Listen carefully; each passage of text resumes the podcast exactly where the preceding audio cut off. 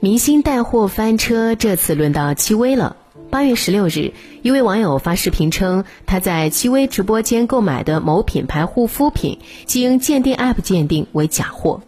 戚薇工作室回应的很快，称所有产品均来自正规合法渠道，并承诺假一赔十。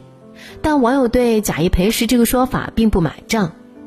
面对种种质疑，八月二十二日，戚薇工作室再次发声，表示已报警。之前，戚薇在直播间里跟观众打过保票，说自己从不售假。七哥做艺人这么多年，如果我坐在这里卖假货，我真是脑子有病呢。要么就是我有病，要么就是你有病。我何必拿直播带货这点钱去砸我自己的招牌呢？戚薇到底有没有卖假货，还在取证和调查中。但从大众的情绪中明显看得出，这些年对明星带货翻车事件已经见怪不怪了。明星为了带货可以有多疯？吐槽大会上，曾经的直播一姐说过一个经典段子：“你看这些明星不都来直播了吗？明星的归宿都是直播带货。”当年以为这是句玩笑话，没想到竟是句大实话。直播间成了待业明星的另一个舞台，流量密码无非是卖情怀。黄圣依和老公杨紫曾穿着天仙配的服饰沉浸式带货，为了让老铁们更有代入感，两口子甚至还找来了一头真的牛到直播间。杨紫为了向网友证明这是真的，直接爬到牛背上去了。董永和七仙女合体卖的是什么呢？从 A 秒变 C 的神奇内衣以及蕾丝内裤，这画面啊，怎么看怎么违和。不少剧粉都表示童年回忆被毁了。舒畅可谓是直播界的情怀时光机，走进舒畅的直播间宛如穿越，民国装、清朝装、现代港风装都被舒畅轻松拿捏。最火的还属皇后娘娘这身套装。舒畅凭借着曾经深入人心的古装扮相，掀起一波回忆杀，直播间人气比以前提升了十倍，直逼五十万人气。这么美的画面搭配的却是扯着嗓子叫卖，口红只要九块九，九九九纯黄金的手链、貔貅、妈妈扣，全都可以两位数给到大家，顿时童年滤镜碎了一地。大家都是演员，自然要将专业技能贯彻到自己的各行事业中去。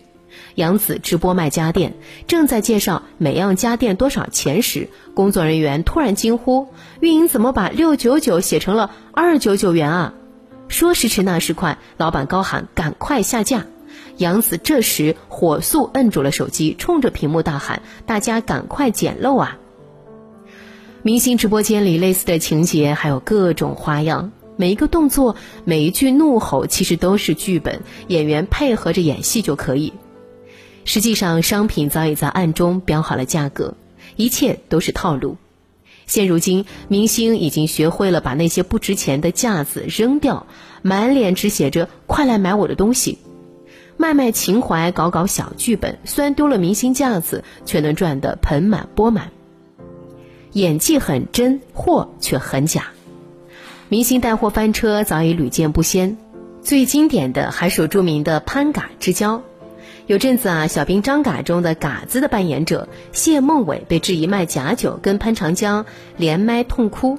前脚潘叔认真劝他不要在直播间卖酒，表示这里面啊水很深，我怕你把握不住。谁知后脚潘叔就亲自下场卖起了酒，一时间潘嘎之交一词火了。成为了虚情假意的代名词，网友调侃说：“你们都不懂，潘叔分明是为了拯救后辈，所以才直接切断了后辈的歧途大道，将自己置身于火坑之中。”网络水很深，嘎子把握不住，潘叔能把握得住吗？潘长江刚开始卖酒，第一次就成交了两千万。他卖力吆喝：“潘叔给你们在证书上签个字，就代表你们是在潘叔直播间买的。”原价九万多，一直给你们福利到一万九千八。潘长江越说越起劲，当即指着酒瓶盖上的一颗小水钻说：“据说啊，这个钻就值一百多万。”就连工作人员都看不下去了，赶紧上镜头前否认：“哎呀，没有，没有，没有。”不出意料，潘叔凭借实力把自己送上三幺五晚会，潘长江被点名批评虚假宣传，起因是他在直播间卖茅台时大放厥词。我和茅台董事长认识十几年了，昨晚我把他灌醉后，让他签合同给我定价权，市场价四万多一箱，我两万多就卖。此事一出，舆论哗然，茅台董事长立马站出来辟谣，子虚乌有，一派胡言。潘长江一看不妙，赶紧改口：“我从未说过这样的话。”话说，虽然潘长江老师是演小品逗大家开心的，如今这个玩笑是不是开的有些过了呢？《爱情公寓》中美嘉的扮演者李金铭。在直播间卖一款原价六千八百块的大牌包包，他给粉丝提供了所谓的福利购，以三九九元的价格秒杀，只卖一单。但由于运营手滑，输错了库存量，原本只卖一个的包，开出了九百多个订单，相当于赔了六百多万。李金明马上眼眶红了，说自己的损失有多大，粉丝心疼他，纷纷提出退货。李金明一听坐不住了，立马大手一挥：“不用退，我倒贴六百万。”粉丝这才认清，原来一切都是套路。很快有网友晒出截图，截图上显示李金明方称库存不够，无法发货。不仅如此，有人还发现他之前卖的护肤品、口红、面膜都是假货。网友在李金明的账号下评论自己买到的是假货。